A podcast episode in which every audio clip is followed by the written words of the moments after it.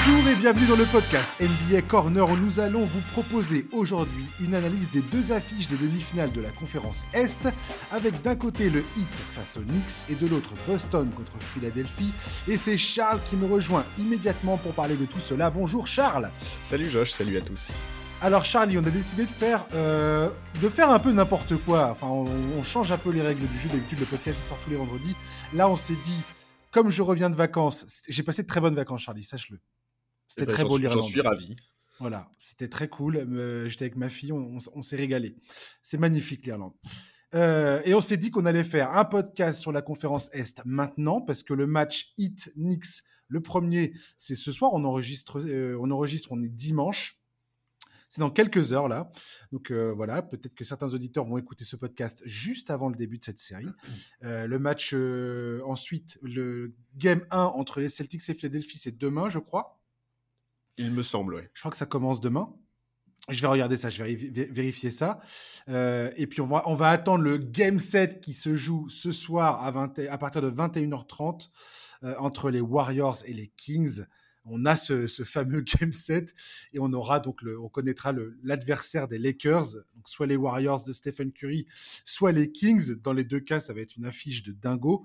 Et donc ça, ce podcast-là, on va l'enregistrer demain. On fera le podcast euh, des demi-finales de la conférence Ouest. Donc On un bon, un bon programme. Ouais. Et je te confirme que le premier match entre Boston et Philadelphie, c'est bien, le... c'est bien lundi. Voilà. À 1h, 1h30, dans la nuit de lundi à mardi, 1h30 du mat, il me semble. C'est ça, je crois. Voilà. Donc, euh, donc voilà. Donc demain, euh, nouveau podcast. Voilà. De toute façon, on s'est dit hein, avec Charlie qu'on allait essayer de vous proposer euh, des podcasts un peu plus régulièrement à partir du moment où on va avancer dans ces playoffs. Et mon Dieu, Charlie, que ces playoffs, que ce premier tour, que tout ça là, euh, et, et on est, on est sur un truc complètement déglingo là. On est d'accord? C'est la folie. C'est la folie. Je pense que je suis rarement sorti aussi fatigué d'un premier tour de playoff. Il n'y a pas un match que je veux louper, c'est n'importe quoi. Parce que alors, dans, les, dans cette première demi-finale dont on va parler, on va parler du, du Heat face aux Knicks. Je pense que ce duel est une claque personnelle pour mes prédictions du premier tour. Si vous écoutez le podcast qu'on a fait sur les previews du premier tour, j'avais donné donc euh, Milwaukee gagnant sur un sweep, il me semble, carrément. Oui, moi j'avais mis 4-1, toi t'avais mis 4-0, effectivement. Ouais, ouais, j'étais parti. euh, J'étais, parti, j'étais là dans. euh, voilà, euh, Drew Holiday, ça va pas être possible de, de passer ça. Le hit, attends. Je rappelle quand même que le Heat était une des pires équipes en termes d'adresse à trois points de la NBA en saison régulière. Ils se sont qualifiés difficilement lors du play-in. Euh, donc, ils se sont inclinés à domicile face aux Hawks avant d'arracher une victoire in extremis face aux Bulls. Et là, ils te plient les Bucks en cinq matchs. Alors, oui, Giannis Antetokounmpo a été blessé une partie de cette série. C'est quand même un détail euh, qui Non, mais même, même. très important euh, pour certains, je veux dire. Mais, mais, mais quand même, effectivement, enfin, je veux dire, zut, quoi. C'est hallucinant ce à quoi on vient d'assister, Charlie. Ouais, c'est. euh, Bah, c'est.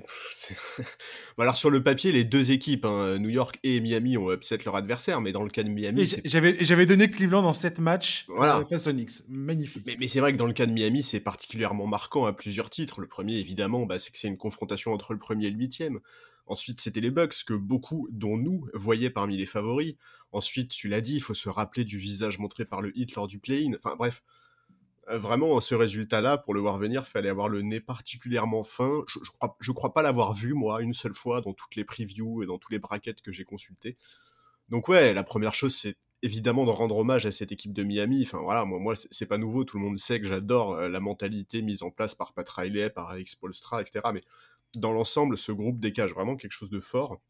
Et en fait, même quand, même quand on n'y croit plus, et franchement, après le, après le play-in, moi, j'y croyais pas du tout. Il Mais c'est mais ça, c'est ça le truc. C'est que là, on est face à une équipe qui est transfigurée, on est d'accord. Voilà. Ça n'a rien à voir avec l'équipe qu'on a vue en saison régulière. Alors ça, à, à la rigueur, c'est ah, c'est pas forcément super étonnant. Jimmy Butler, typiquement, c'est le joueur qui se sublime arrivé en playoff, mais là, c'est même plus se Ah, sublime. il vit Là, c'est-. Oui, oui, non, mais là, c'est même plus se sublimer. Et pour le play-in, on, pouvait penser que déjà, euh, cette équipe aurait pu rentrer dans un mode playoff Ouais, ouais, on, joue, on joue notre place euh, dans les phases finales. et tu vois le match face à Atlanta sans saveur avec un public à moitié à, moitié absent, tu te dis mais il y a, y a, il se passe il se passe rien en fait. L'encéphalogramme il est plat du côté du hit bah, tu vois la victoire face aux, Bulls. Il y a rien qui, qui, est là pour te rassurer. Et face aux Bucks mais mon dieu je te dis j'ai pas de souvenir récent d'une performance mais c'est plus qu'une gifle. Là, je me suis pris un uppercut en pleine tête, quoi. Ouais, non, mais moi aussi. Et effectivement, tu l'as très bien dit. En fait, il faut réécouter. Si on, réécoute le, podcast qu'on a fait en preview du play-in, moi, justement, j'avais dit bah, Miami, c'est une équipe qui vit pour ces moments-là. Euh, pendant le play-in, ils vont activer le switch et on va avoir une équipe très différente de la saison régulière. Ensuite, le podcast qu'on a fait après le play-in, j'avais dit bon, bah, il n'y a pas eu ce switch. Euh, Miami, il y a un truc qui est cassé. C'est pas pour cette année. Ça ne va pas. Enfin, vraiment, j'y croyais plus. Mais, mais voilà, ils se sont métamorphosés. C'est plus la même équipe. C'est trop drôle. Ah ouais. Enfin, vas-y, vas-y. Les ajustements de Spolstra, enfin, Spolstra, il perd Héros et Oladipo. Il s'en fout. Il s'en fout. C'est incroyable en termes d'adaptation, trouver les ressorts pour réveiller son groupe, les bons ajustements.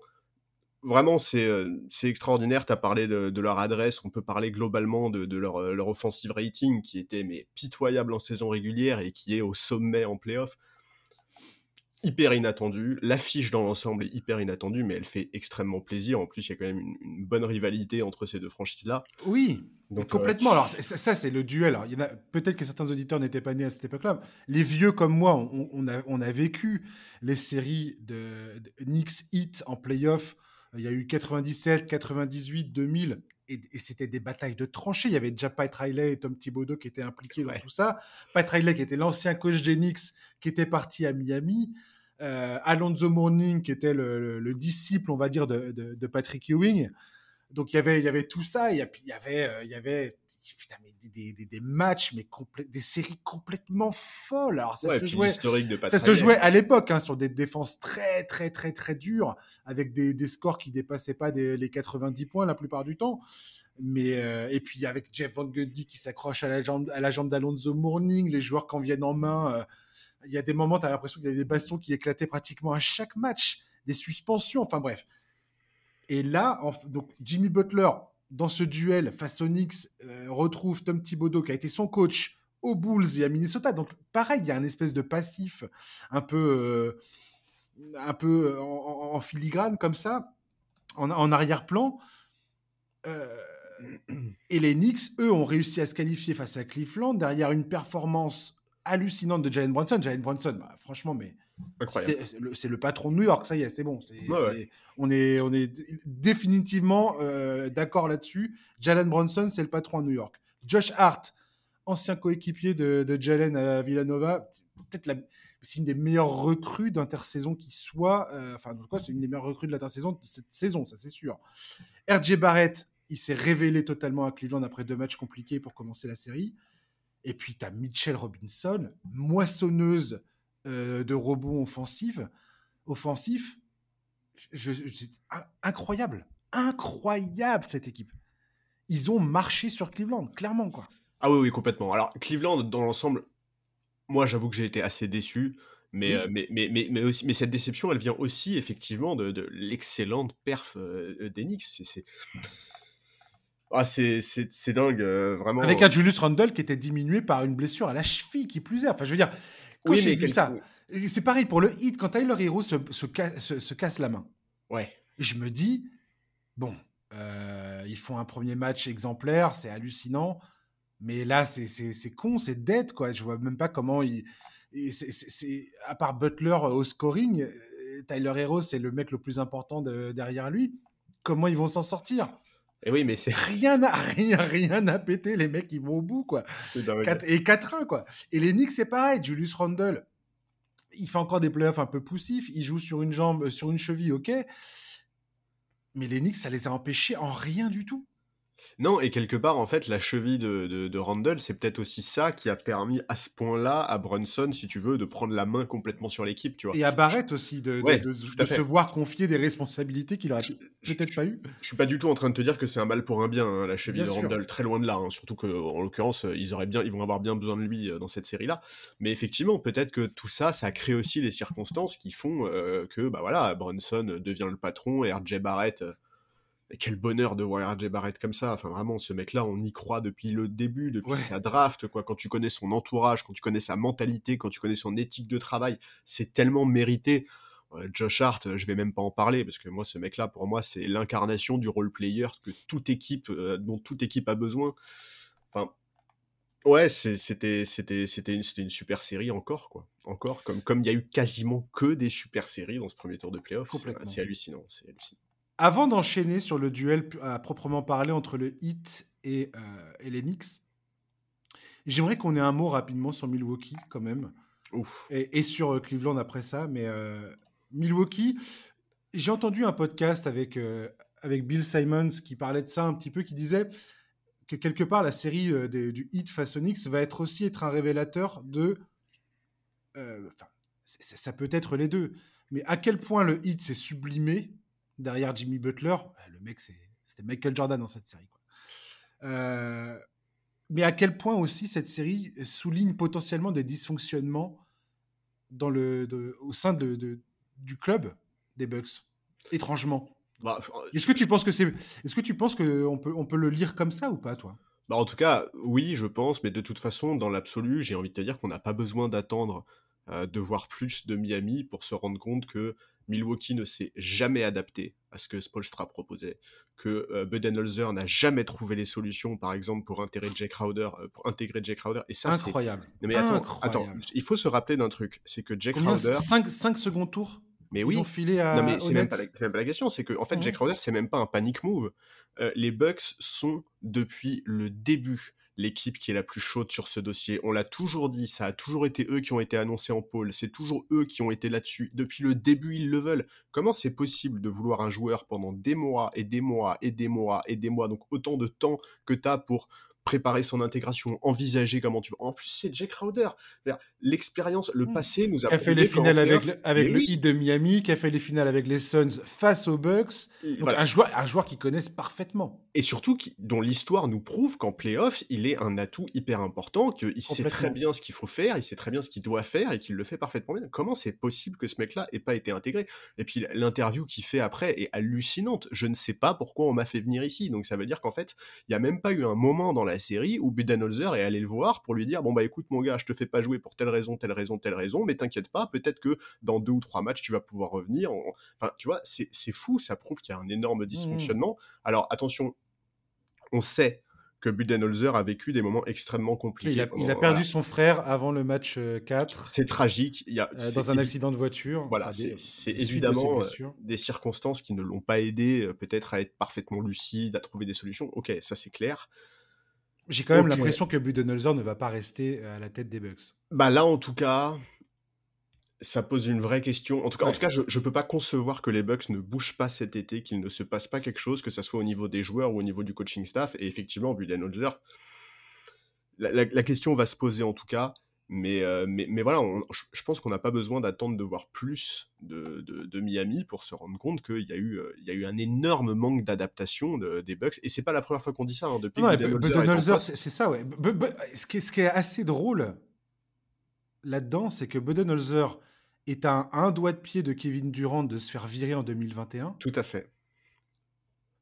et finalement ga- gagne le titre. Ouais. Et que là, deux ans plus tard, clairement, hein, Gi- Giannis Antetokounmpo qui en conférence de presse dit on n'a pas fait les ajustements qu'il fallait. euh, je respecte le coach, j'ai suivi les consignes, mais j'aurais voulu euh, potentiellement défendre sur Jimmy Butler personnellement. Et, certains, voilà, le, nombre de fois où il a répété on n'a pas fait les ajustements qu'il fallait, on n'a pas fait les ajustements qu'il fallait. Il y a eu un autre podcast que j'ai écouté avec de, de Zach Lowe où il y avait Bobby Mark, spécialiste du salary cap notamment, qui était invité et qui explique qu'aujourd'hui les Bucks se retrouvent également d'un point de vue du roster dans une problématique de construction autour de Giannis. Giannis Antetokounmpo a 28 ans, À ses côtés, aujourd'hui, tu as Drew Holiday qui aura 33 ans au mois de juin, qui est signé jusqu'en 2025. Brooke Lopez qui a 35 ans et qui est agent libre. Jake Roder qui est agent libre et euh, qui a été donc à peine utilisé, comme tu l'as très bien souligné. je veux dire, aujourd'hui, dans cette équipe, il y a énormément de décisions à faire. D'un point de vue du, cap, euh, c'est-à-dire, qu'est-ce que tu fais? Est-ce que tu gardes la même équipe parce que tu es allé au bout avec ces joueurs-là, au risque de te, bah, de te ceinturer euh, à, des mecs qui vont devenir des boulets quelque part, financièrement ou est-ce que tu prends le risque de contrarier euh, Giannis Antetokounmpo, mais de bien reconstruire autour de lui avec des éléments qui sont plus alignés avec son évolution? Oui, mais si tu veux, en fait, moi, j'entends euh, le fait de, renouveler l'effectif. Euh. Mais en fait, le problème, ça va être toujours le même, quoi. C'est que si Budenholzer n'est pas capable de s'ajuster, si Budenholzer n'est pas capable d'apporter des variations à son jeu, par exemple en attaque, tu vois. Moi, je pars du principe que Budenholzer est parti. Hein. Ok, D'accord. Bah écoute, c'est, ça va être. En fait, c'est des questions qui sont. C'est compliqué d'y répondre aujourd'hui. En fait, il, faut, plus de recul. Tu vois, il faut savoir combien est-ce que les joueurs en fin de contrat euh, vont réclamer. Il faut prendre le temps d'analyser ce qu'on a vu, ce qui s'est passé bon, voilà, moi, c'est une évidence que. Alors attention, j'aime beaucoup Budenholzer. Hein, je trouve qu'il a fait des choses vraiment incroyables à Milwaukee depuis qu'il y est. Ça fait quoi? Ça fait 5 ou 6 ans là qu'il y est? C'est une des équipes les plus dominantes en saison régulière sur les 5 dernières saisons. Ah bah oui, bien sûr. Ah c'est une des équipes qui caracole en tête de la ligue euh, chaque année. C'est tiens, les Bucks premiers de la conférence Est. Euh, et, et bizarrement, l'année où ils gagnent le titre, ils sont troisième, tu vois. Ouais. Oui, mais, mais bon, c'est vrai que j'aimerais bien. En fait, en fait, Giannis, depuis qu'il est vraiment devenu extrêmement dominant en NBA, en, en gros, il est devenu le joueur qu'on connaît vraiment depuis quoi 2017, 2018, un truc comme ça. En fait, il, a, été coaché, il a été coaché que par Budenholzer depuis cette époque-là, tu vois.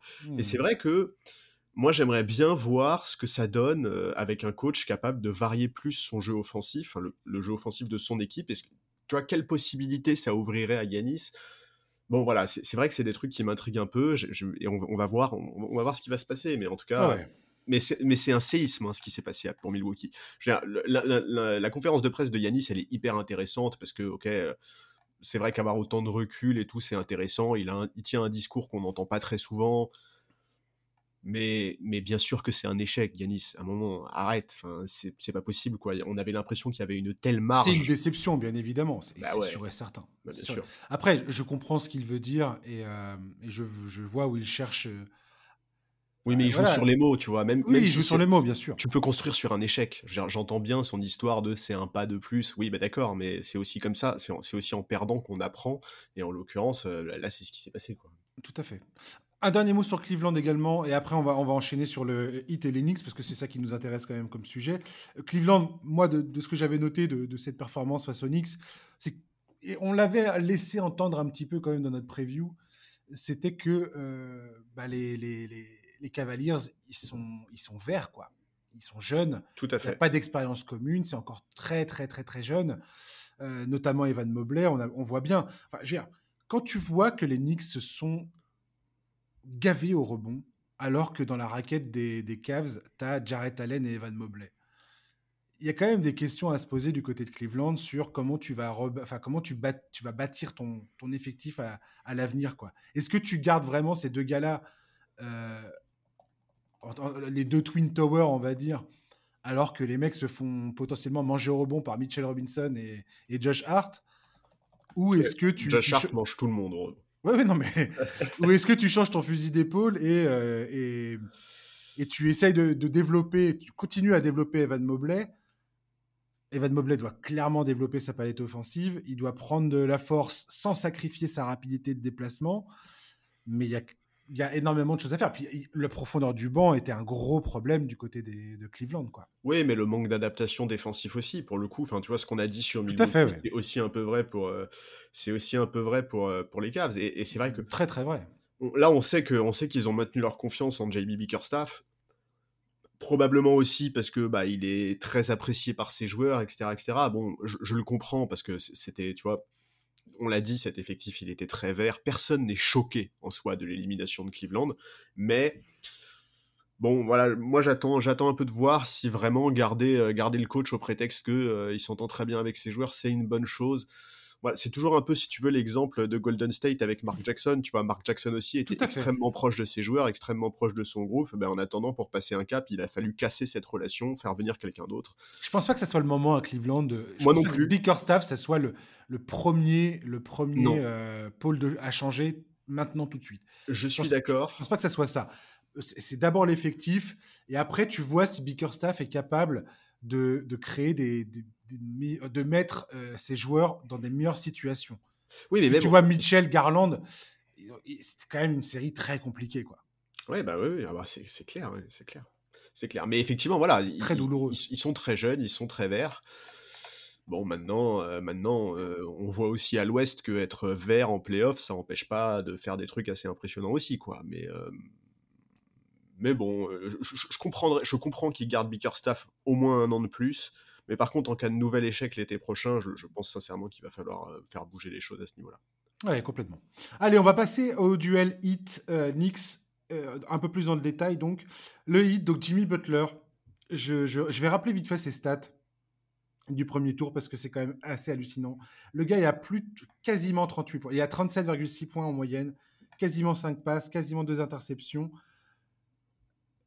Une adresse au tir à peine croyable, notamment à 3 points. Enfin, je veux ce que je disais tout à l'heure, transfigurer Jimmy Butler, transfigurer Miami.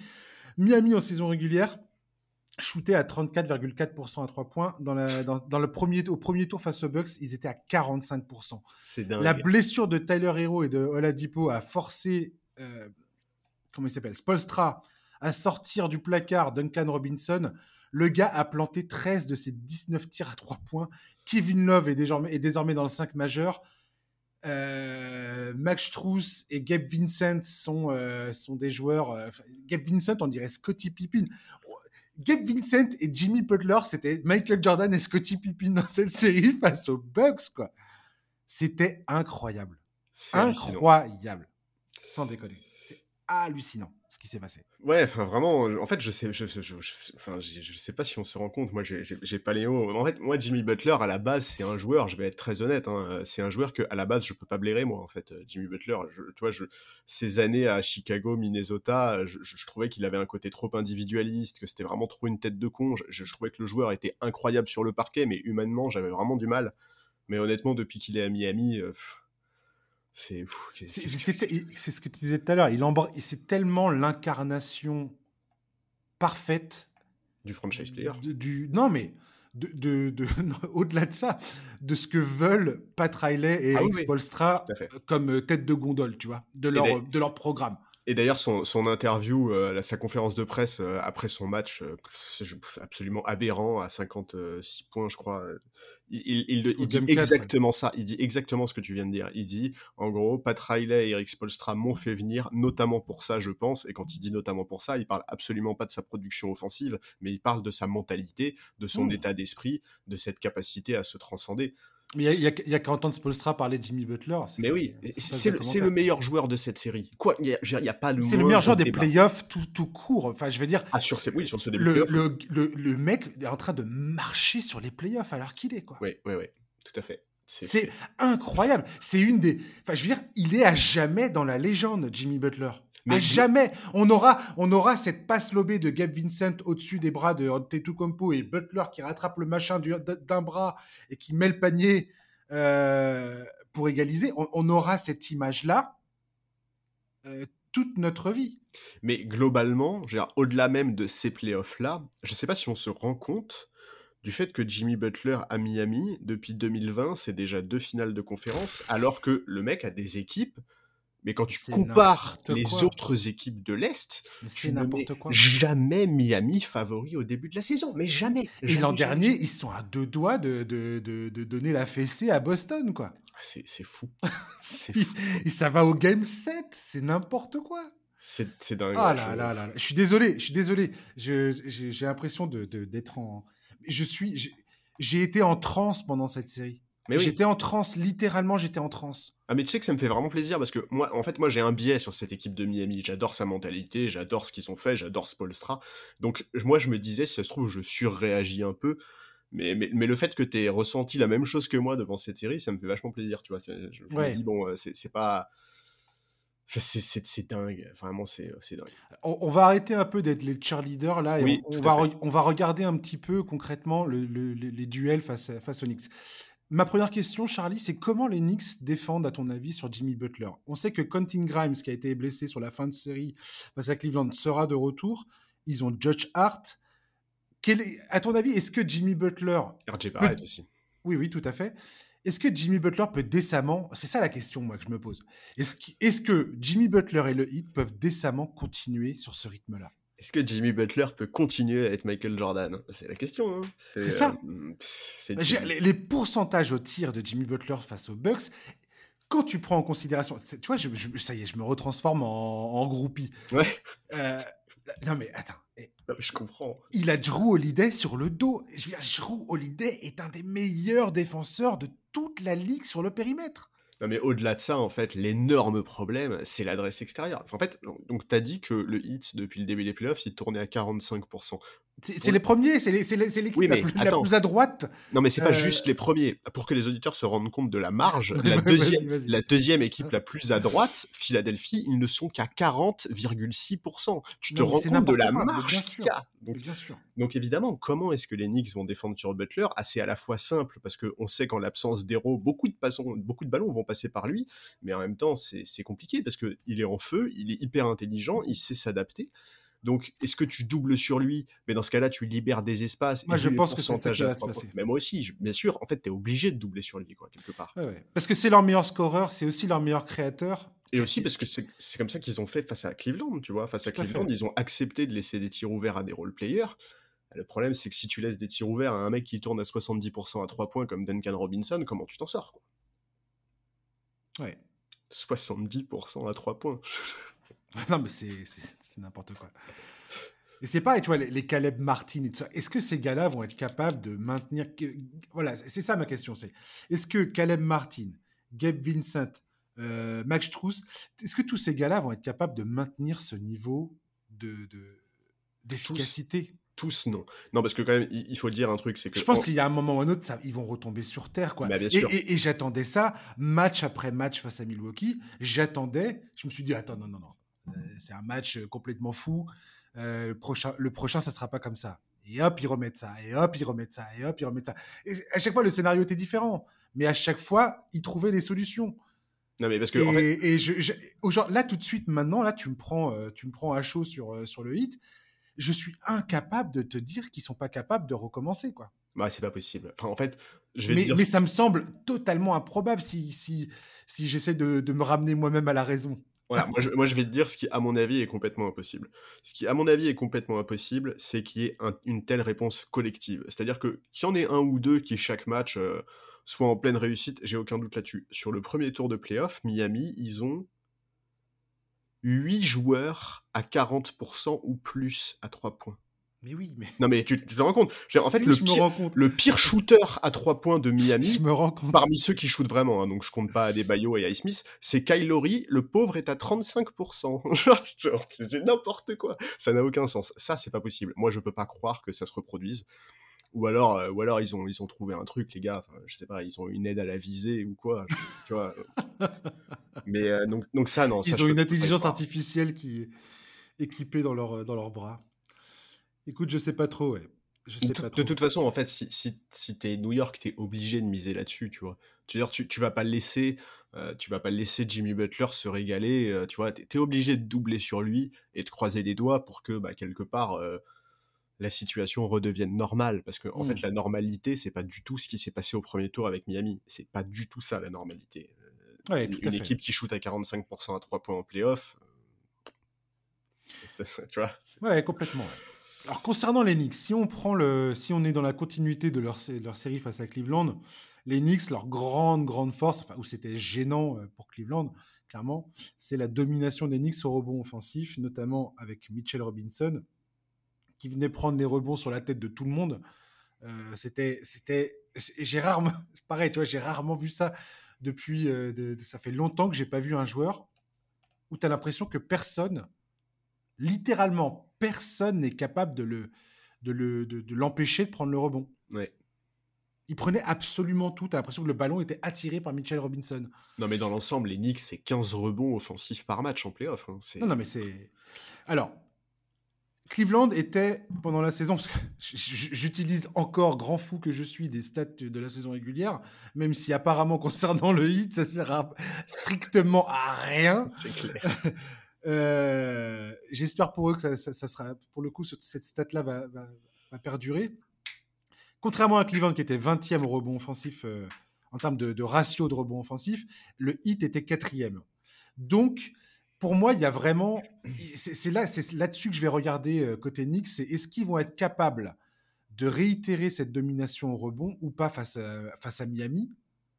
Ah, Surtout que Miami est assez moyen dans ce registre-là. Quoi. Les rebonds, c'est. Bah, ils sont, au rebond défensif, cette saison, ils étaient quatrième de la ligue, ce qui est, ce qui est, ce qui est très bon. Oui, oui, oui. Euh, et quand les Knicks ont joué le hit, j'ai regardé ça, euh, le hit parvenait, parce que pour le coup, les Knicks, ils, sont, ils, étaient la deuxième meilleure équipe au rebond offensif de la saison. Donc ce qui s'est passé face à Cleveland, c'est tout à fait compréhensible. Euh, quand ils ont joué contre le hit, ils étaient, ils étaient, leur ratio était beaucoup plus en milieu de style un ratio équivalent au milieu de tableau, quoi, par rapport à, ce qui se fait dans la ligue, généralement.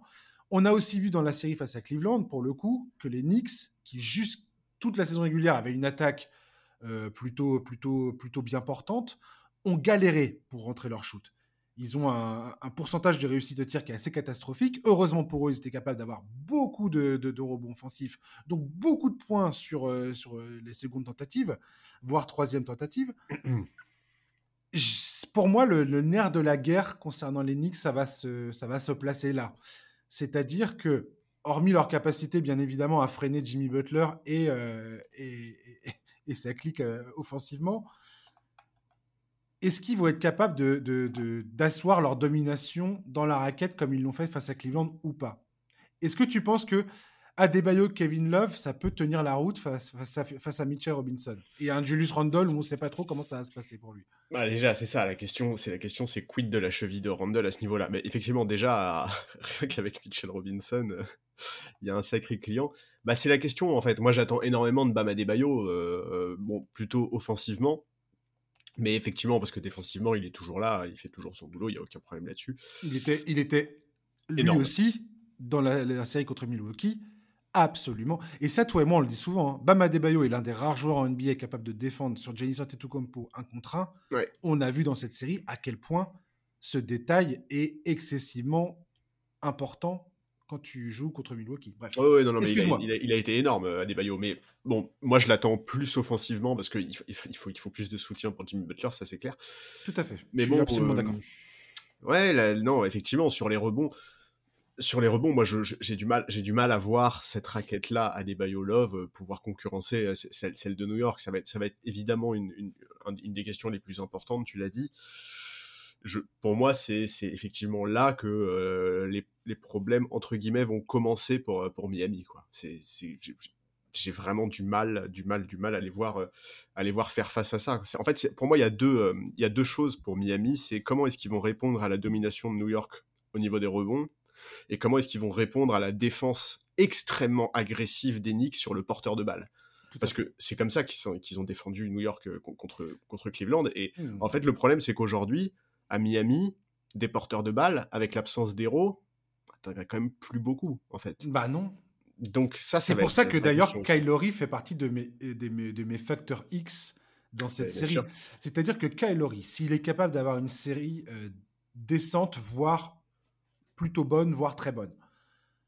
Ça peut changer la donne du côté de Miami. Mais ça fait maintenant un moment qu'on n'a pas vu Kylori euh, avoir des performances équivalentes à ce qu'il a fait quand il était sous le maillot des Raptors. Euh, c'est vrai, mais c'est pas un boulet pendant, leur title run, quoi.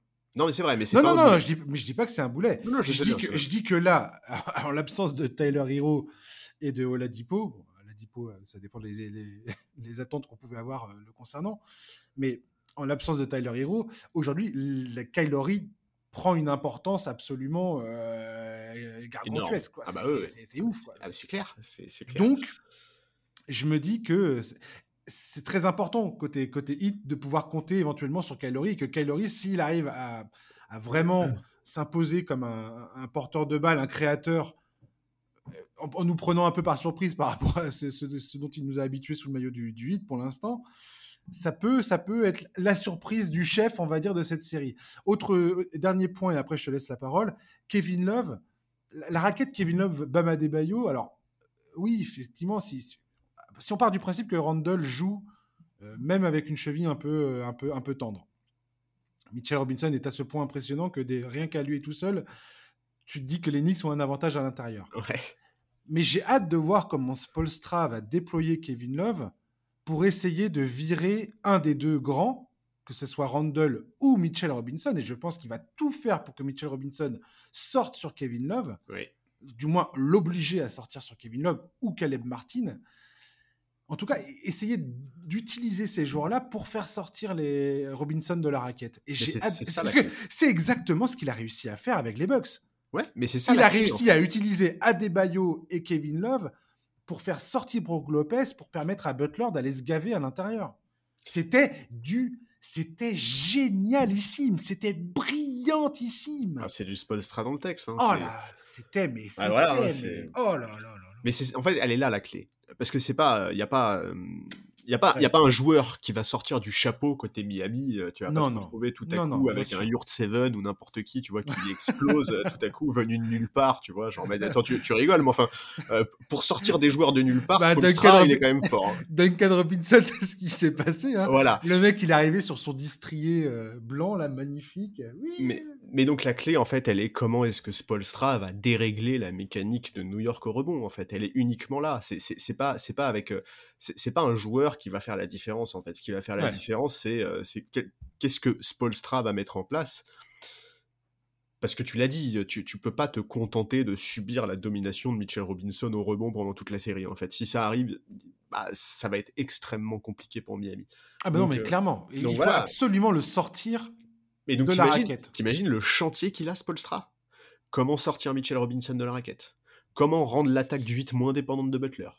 Comment euh, répondre à la défense hyper agressive sur le porteur de balle Enfin, Spolstra, il est face à un chantier. C'est hallucinant, c'est génial. Ouais, parce que j'ai vu des clips de, la défense de Thibodeau, là. C'est assez hallucinant, en fait. Parce que quand tu regardes les matchs, tu, tu réalises pas forcément exactement comment ça peut se passer. Mais euh, je pense que pour, ce soir, on va voir, c'est ce qu'on va voir. On va voir à partir du moment où Butler aura la, balle dans les mains, il y a une espèce d'aide qui vient, mais qui n'est pas une aide toujours franche en fait. C'est-à-dire que le joueur va pas forcément rester pour faire une prise à deux. Ils viennent, il essaye de taper le ballon, il essaye de, de, de, créer la surprise, on va dire, pour forcer une, une, balle perdue. Et si ça se passe pas, il, y a une rotation défensive qui est faite immédiatement et tout le monde reprend son, sa position. C'est extrêmement euh, bien fait. Ouais, c'est hyper intelligent. La, chorégraphie défensive de Tom Thibodeau. En fait, il y a constamment de l'incertitude. Exactement. Pour, pour, pour l'attaque adverse, il y a constamment de l'incertitude. En fait, il, essaie il cherche à créer de la confusion permanente. Voilà, ça. Par rapport aux au, porteurs de, de balles. En fait, l'idée, c'est de ne pas laisser au porteur de balles les 2-3 secondes dont il peut avoir besoin pour envisager, tu vois, le, le, move suivant. Quoi. Ou surtout, des, oui, et parfois, c'est aussi créer des opportunités, c'est-à-dire créer une ouverture qui en fait n'est pas là, puisque la défense sait déjà que ils vont ouvrir une porte à tel endroit en faisant leur, euh, leur, euh, leur, leur, leur aide. Et la, et la, rotation est déjà prévue, en fait. C'est extrêmement... Euh, c'est extrêmement... C'est un piège, quelque part, tu vois. Où, où le porteur de balle va se dire tiens il y a un mec qui est ouvert là-bas mais c'est pas lui qui en fait c'est pas lui vraiment qui va être ouvert. C'est un autre joueur. Et encore faut-il le, le capter quoi. Ouais, c'est ah, ça va être trop bien, ça va être trop intéressant. Et d'ailleurs, d'autres trucs pour les Knicks euh, auxquels ils vont avoir affaire, et j'ai hâte de. Là, pour le coup, c'est Jalen Bronson qui va avoir beaucoup à travailler là-dessus. Emmanuel Quickley aussi qui, qui, va avoir à, travailler là-dessus. Et l'adresse, l'adresse extérieure des Knicks euh, d'un point de vue collectif qui va être, euh, qui va être déterminante, c'est la défense de zone du hit. Parce que pour le coup, Spolstra, lui, défensivement, utilise beaucoup la zone. Oui beaucoup plus euh, que la plupart des équipes en, NBA. Heat fait partie des toutes premières équipes euh, à utiliser de la, défense de zone et ils sont extrêmement efficaces là-dedans. C'est une des meilleures défenses de zone euh, de toute la NBA en termes à la fois de volume et d'efficacité. J'ai hâte de voir comment New York va, se dépatouiller de ça Parce que eux, tout à l'heure, on parlait de la réussite au tir de, du hit qui est absolument formidable. Pour le coup, les Knicks, eux, ils ont besoin de retrouver des couleurs en termes d'adresse. Et pour casser une zone, rien de tel que de mettre des tirs. Si tu les mets pas, ça devient problématique. Ouais, non, c'est clair. C'est, je suis d'accord avec toi. C'est, ah, c'est, elle est dure à pronostiquer cette série. Hein. non, mais enfin, tu vois, quand j'ai peur, j'ai peur, Charles. Quand tu fais le j'ai pas dû pronostiquer quoi que ce soit, je te le dis. Hein. En fait, genre, pour moi, le meilleur joueur, le meilleur joueur, il est à Miami. Le meilleur coach, il est à Miami. Le collectif, ah, il est, à New York. J'aime ce que tu fais. Ouais, ouais, ouais. L'avantage du terrain, il est à New York. Ouais. La défense, elle est à New York. Ouais. L'expérience, elle est à Miami. Ouais. ouais j'aime bien, j'aime bien ta, ta, façon de voir les choses. Ouais. Écoute, euh, je crois moi que je crois que je vais mettre New York en 7 en espérant me tromper et que ça soit l'inverse. Et attention, j'ai rien contre les Knicks, hein, mais j'ai tellement envie de voir. En fait, j'ai envie que Spolstra continue à enchaîner les finales de conférence avec ses effectifs constitués de briques et de brocs, de joueurs non draftés, de revenants. J'ai envie de voir jusqu'où Butler peut aller ça fait, ça fait plusieurs années maintenant qu'il donne souvent l'impression de porter toute la ville de Miami sur ses épaules. Il faut se rappeler de son état de fatigue en finale dans la bulle face aux Lakers. Enfin bref, la raison me dit New York, notamment à cause de l'absence d'héros. Le cœur me dit Miami, mais ça ne sera possible qu'à condition que Kyle Lowry réponde présent, que Bama Debayo soutienne Butler offensivement. Il y a trop de si, donc je vais partir sur New York en 7. Mais dans tous les cas, je veux 7 matchs la, la, la, raison, la raison me, me pousse et la, et la profondeur du, du, banc des Knicks, enfin de leur effectif en termes général, et, me pousse. Et, et Jalen Brunson aussi. Oui. M'inspirait tellement. C'est vrai qu'on n'a pas assez cité son On n'a pas du tout parlé de Jalen Brunson quasiment, mais, euh, mais enfin si, on, on l'a dit au début. Et ce joueur est vraiment extraordinaire. Ouais. Il est vraiment très très bon. Et euh, même plus que ça, c'est la star de New York, clairement. Oui, oui non, moi je m'y attendais pas du tout. Enfin, voilà, moi je je, je, ne voyais pas prendre une telle ampleur. Euh, c'est le leader de ce groupe et, il s'impose comme un des meilleurs joueurs en isolation de toute la NBA. Ouais, et puis il a la mentalité pas... pour. Euh oui, oui, non, mais c'est pas rien de dire ça. Non. Parce que quand tu vois les, les, les, les, les énergumènes qu'il y a en NBA, euh, dire ça, ça, ça, ça mais tu fais bien de le dire parce que c'est vrai que Brunson, il peut parfois être un peu présenté, tu vois, comme ce leader, euh, ce leader exemplaire dans le côté bleu de travail, euh, dans le mmh. côté euh, je rechigne jamais, etc. Mais il y a aussi techniquement, c'est un joueur extraordinaire. J'ai du mal à croire que Kevin Love puisse à ce point peser sur la série alors qu'il y a besoin. Kylery, la pareil, la même. Il faut, pour moi, Kevin Love et Kylery doivent être tellement en sur-régime par rapport à ce que j'attends d'eux que j'ai du mal à y croire. Ouais. Et dans mes notes, Charlie, je te le donne en mille, et, les role players de New York, que ce soit Mitchell Robinson, Josh Hart, Art, Hartenstein, tous ces gars-là, ils, ils, ont tellement, ils m'ont tellement convaincu dans cette série face à Cleveland que j'ai du mal à ne pas les mettre là, quoi. Et dans mes notes, j'ai mis les Knicks en 7 matchs. Et tu sais ce que j'ai mis entre parenthèses? Non ce que j'ai mis entre parenthèses, c'est ce qui veut dire que Miami va gagner. ah oui, t'as une si, euh, si haute opinion de tes pronostics, quoi. non mais, tu sais quoi, le, hit, toute la saison, j'ai... Le hit, pour moi, ça fait des années, et d'ailleurs, tu fais partie d'un des mecs qui m'a le plus convaincu euh, concernant Miami. Euh, Butler, Spostra, tout ça. Mais je, ça fait partie des, des poignées d'équipes où je me dis, ne parie jamais contre ces mecs-là. Bah, c'est ça le truc. Tu ne paries jamais contre ces gars-là. Ils ont prouvé encore et encore et encore. Et, tu vois, quand, ils ont perdu face aux Hawks, j'ai commencé à me dire oh là là, non, mais c'est pas possible. La victoire euh, à l'arraché face aux Bulls, là, là j'ai lâché le morceau. Je me dit, ouais, non. Ouais, c'est au même moment que je me suis dit, le laisse tomber, c'est mort, quoi. Là, je, ne peux pas y croire. Je ne peux pas y croire. Et les, et les mecs, ils me sortent, ils me sortent la série face aux Bucks, quoi. C'est dingue. Et, et, là, c'est ce que je viens de te dire. La raison me dit les Knicks en sept matchs, un septième match au Madison Square Garden. Mais si on a ça, ça va, ça va être une série all time, all time. Oui, mais voilà, non, mais c'est ça, pareil. La raison me dit les Knicks. Et quelque part, je dis les Knicks en sept matchs, mais la vérité, c'est quoi, Charlie? C'est que si on a un X hit en 7 matchs au Madison Square Garden, sur qui j'ai envie de mettre mon billet? Sur Jimmy Butler. Sur Jimmy Buckets Bien Bien évidemment. Non, évidemment. En fait, c'est ça. évidemment. Même si la raison nous pousse à aller vers New York, il y a des éléments qui font que, en fait, non mais tu vois, historiquement, la NBA, on la suit depuis des années, des années, des années, des années. Comment, comment on se retrouve dans une situation d'upset en playoff si on met de côté toutes les histoires de blessures? Un coaching exceptionnel et un franchise player exceptionnel. Ouais. Miami a ces deux éléments-là. A- J'ai lu un article où le. C'est un article ou c'est un, un podcast que j'ai entendu? Où le gars disait que euh, Jimmy Butler est peut-être la, le- le- la preuve. La preuve personnifiée que la saison régulière ne sert à rien. Oui, bah, bien sûr. J'ai trouvé ça extrêmement drôle et quelque part ça donne à réfléchir. Ouais, ouais, bah, t'as pas vu la stat. euh, Jimmy Butler, depuis qu'il est à Miami, euh, il a fait plus de matchs à 30 et à 40 points ou plus En en, playoff, qu'en saison, régulière. Ouais. Comparez le nombre de matchs qu'il a joué si vous avez envie de vous amuser, vous allez comprendre à quel point cette statistique est absolument aberrante. Mais là, là c'est Butler, c'est ça. C'est amenez-moi en playoff, après je gère. Vous Ouais, inquiétez pas. Juste amenez-moi en playoff. quel- franchement, quel franchise player quoi. extraordinaire. Enfin, vraiment, euh, quel joueur sous-estimé avant cette campagne de playoff et quel franchise player extraordinaire. Non, mais je, te- je te dis, cette série face aux Bucks, je je sais pas.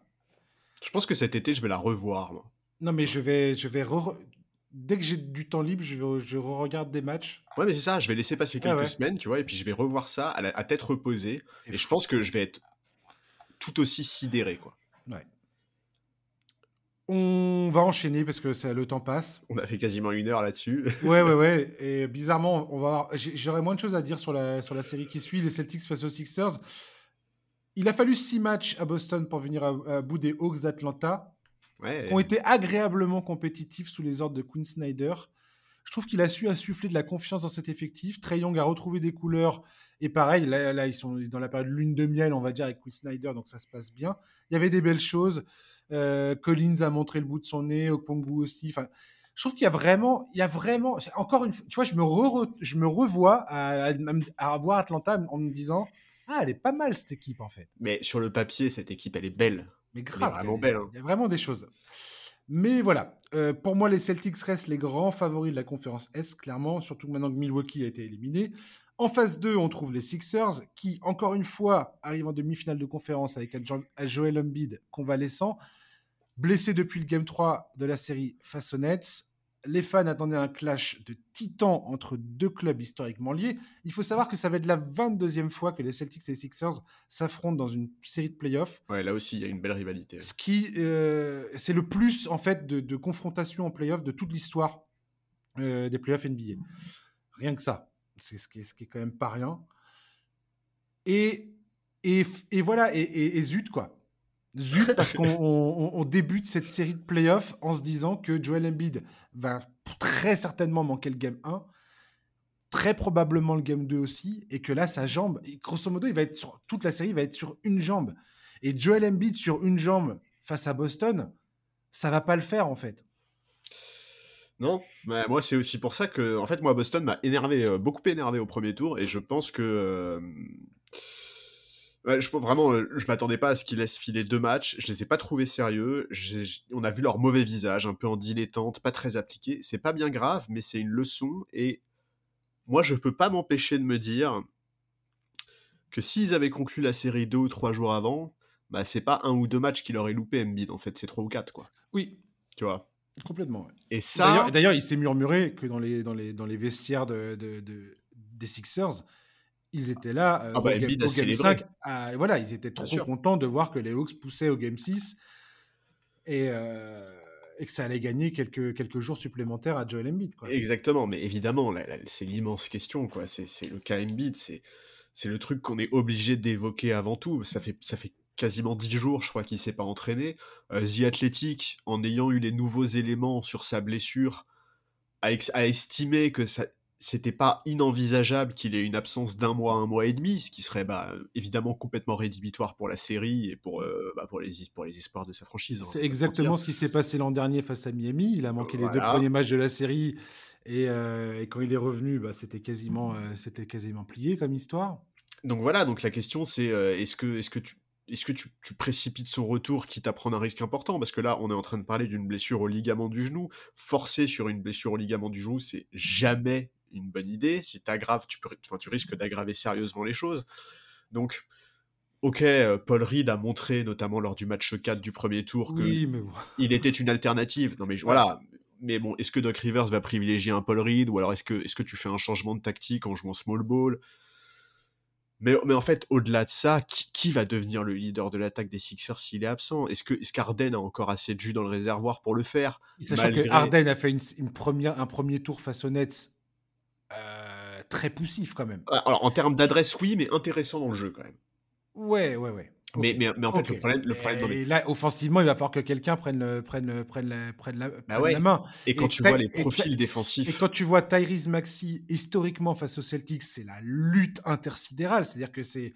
S'il y a une équipe que Tyrese Maxi déteste jouer de toute la ligue, c'est Boston. Mais attends, mais de toute façon. Et pareil pour Tobias Harris, il n'y arrive pas face à Boston. Mais quand tu vois tous les profils défensifs qui sont présents dans le backcourt des Celtics, euh, c'est clair que pour Maxey et Arden, ben, bon courage. Alors effectivement, tu l'as dit, Tobias Harris a été vraiment très bon lors du premier tour, honnêtement. Oui, complètement, complètement. Mais, mais, mais bon, est-ce qu'il va pouvoir reproduire une telle paire? Enfin, c'est, en fait, non, attends. Déjà, il y a un truc qu'il faut dire qu'on n'a pas dit. Vas-y, vas-y, vas-y, vas-y. C'est important quand on a fait la preview du premier tour, on a mmh dit, on a été dur un peu avec Philadelphie et on a mmh dit qu'on attendait de leur part un premier tour sérieux et qu'on voulait les voir s'imposer proprement pour asseoir leur statut de candidat au titre. Il y a déjà, il faut dire un truc, c'est que il faut être un peu honnête intellectuellement. Ils ont parfaitement réussi ce, truc-là. Ils ont fait un premier tour extrêmement maîtrisé. C'est le seul sweep de ce premier tour de playoff. Euh, ils ont remporté le match 400 Embiid. C'était très convaincant. Bravo. Oui, c'est vrai. ils n'ont pas, déçu, ils ont pas déçu. T'as raison. Voilà. Mais en fait, c'est difficile de dire ça en préambule parce que, bah, au lieu de se projeter sur la série en se disant, bon, bah, les Sixers, c'est solide, bah, on est en train de se projeter sur une série sans Joel Embiid, en fait. non, mais c'est ça. C'est terrible. Mais, non, mais quand, j'ai vu, quand j'ai vu cette blessure au Game 3, je me suis dit, c'est pas possible, en fait. C'est ah, à chaque fois, il nous fait le coup. Le niveau de frustration, quoi, c'est fou. Et c'est chiant parce que il est potentiellement sur une saison MVP il y a ce duel Boston-Philadelphie. Comme je viens de le dire, historiquement, il y a, tout. C'est magnifique.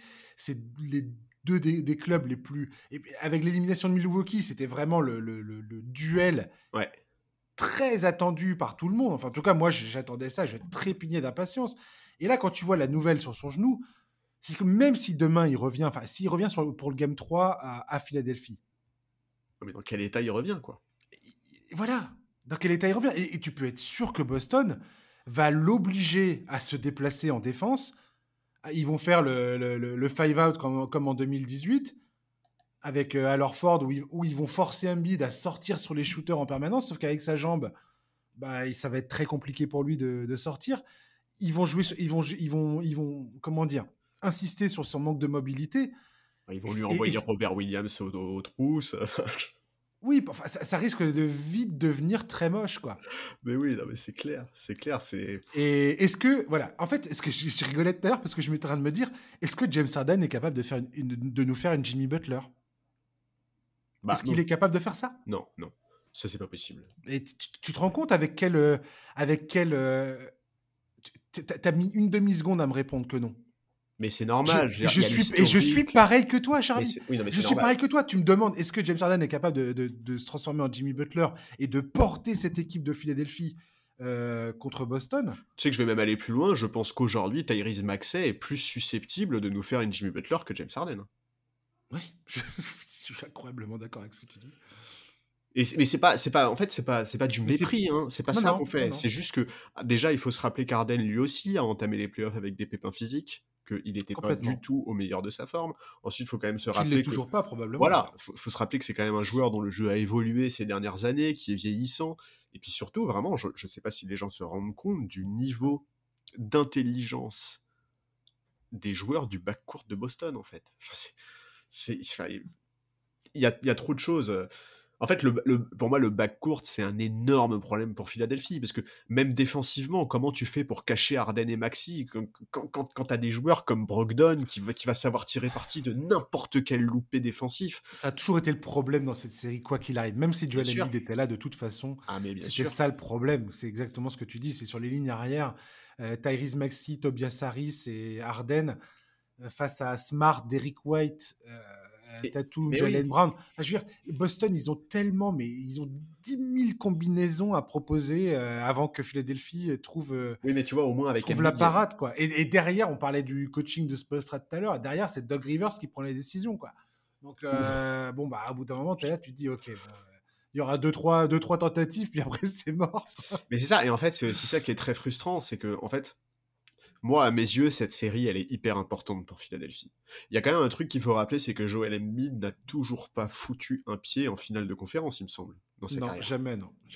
Et là, quand tu vois le tableau des playoffs à l'Est, c'est jamais gagné d'avance. Mais si tu es fan de Philadelphie, tu te dis forcément, ah, si on passe Boston, le chemin vers la finale NBA, il est quand même plus dégagé que ce qu'on aurait pu croire en début de saison.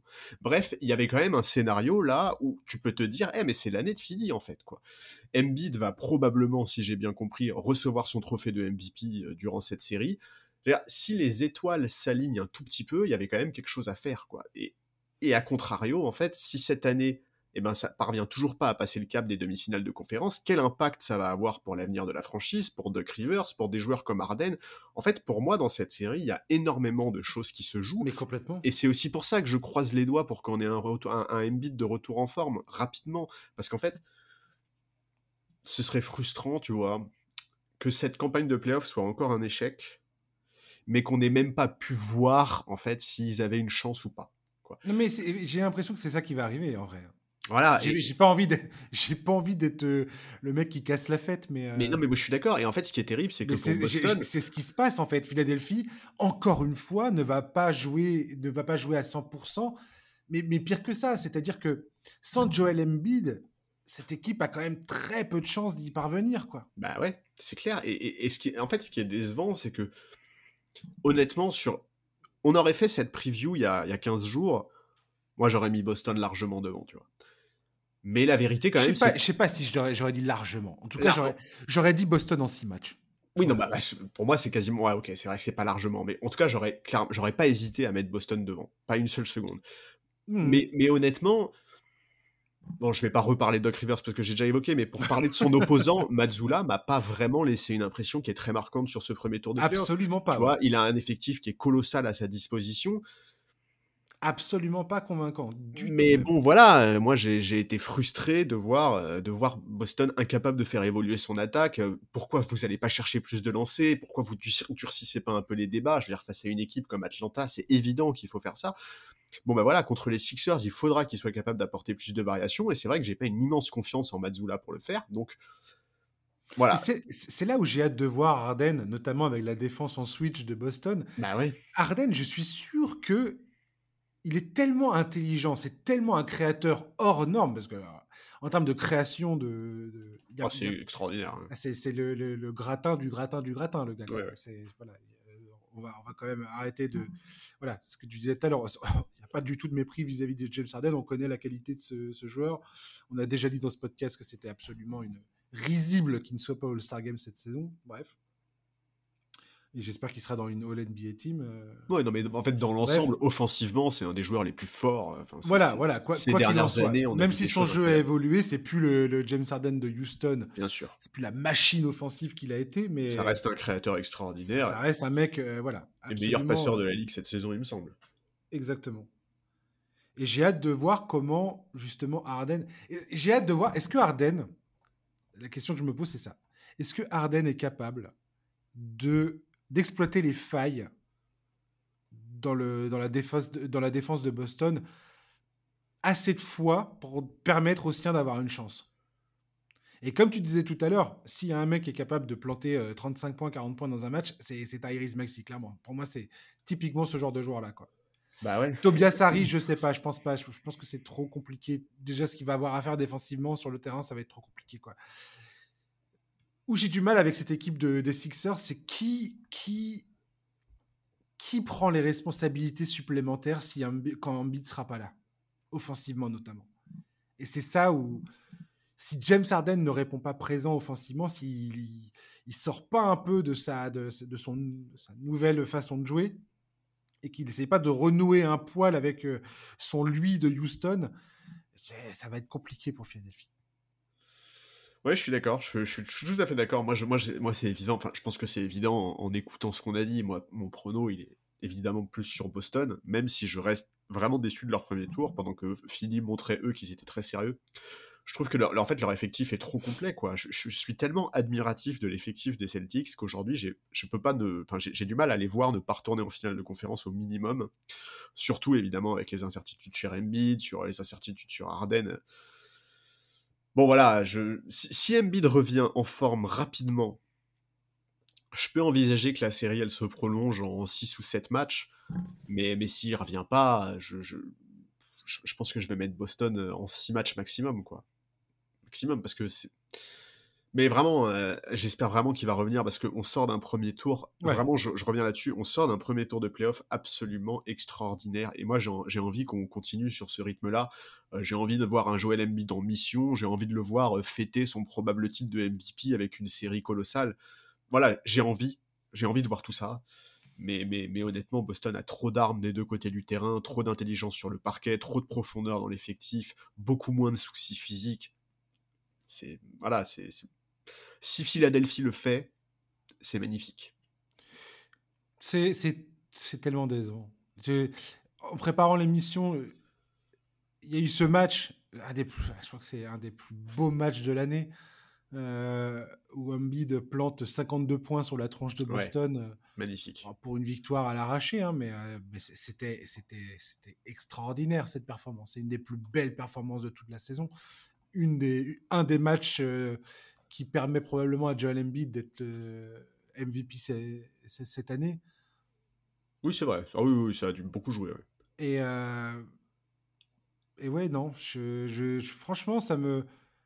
Je suis excessivement déçu de, de, pronostiquer une série comme ça avec un Joel Embiid euh, à ce point, enfin, dont on ne connaît pas le, statut euh, actuel. Enfin, est-ce qu'il va manquer un match, deux matchs, trois matchs, enfin plus enfin, et s'il revient, est-ce qu'il risque pas de se blesser encore plus et d'être définitivement out tu vois, ça, ça sera ah, encore pire hein. que tout, je crois. C'est-à-dire que le mec revient. je vois bien le scénario où le gars revient au game. Enfin, ne joue pas au game 1, est maintenu euh, sur la touche au game 2 pour s'assurer qu'il commence à Philadelphie euh, avec le soutien des supporters pour sa remise de trophée et que potentiellement il se reblesse et que euh, c'est terminé quoi. Ah, ce serait terrible. Donc si Embiid, si c'est ce qui se passe, si Embiid est là, euh, vraiment, euh, euh, il fait un petit tour et puis s'en va, je vois, je vois ça en 5, en 4 ou 5, quoi.